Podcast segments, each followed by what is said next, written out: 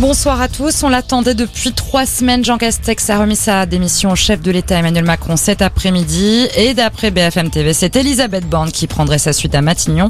On attend maintenant la confirmation. La passation de pouvoir à Matignon aura lieu ce soir. Et on connaîtra la composition de la totalité du gouvernement dans les heures à venir.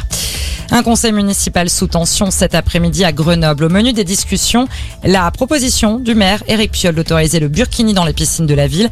L'opposition y est fermement opposée. Même position pour le préfet de l'Isère.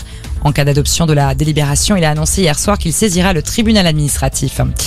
Trois ans de prison ferme pour l'ancien footballeur Tony Vérel. La condamnation a été prononcée ce matin par le tribunal correctionnel de Nancy.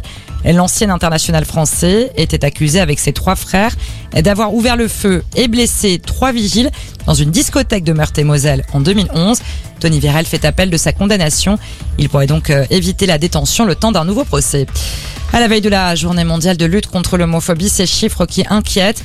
D'après un rapport du ministère de l'Intérieur publié ce matin, les plaintes pour crimes et délits commis envers les personnes LGBT+, ont augmenté de 28% en France en 2021 par rapport à 2020. Près de la moitié de ces faits ont lieu dans l'espace public et la majorité des victimes sont des hommes de moins de 30 ans. C'est officiel, la Suède va demander son adhésion à l'OTAN. C'est ce qu'a annoncé cet après-midi la première ministre Magdalena Andersson, évoquant une nouvelle ère pour le pays scandinave. La Suède va donc rejoindre la Finlande. Helsinki a officiellement demandé son adhésion à l'Alliance Atlantique hier.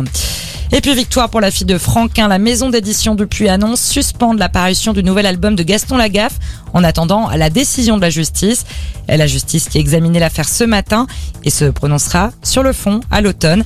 Un soulagement pour la fille du dessinateur. D'après elle, son père ne voulait pas d'une nouvelle publication de Gaston Lagaffe après sa mort. Voilà pour l'actualité. Bonne soirée à tous.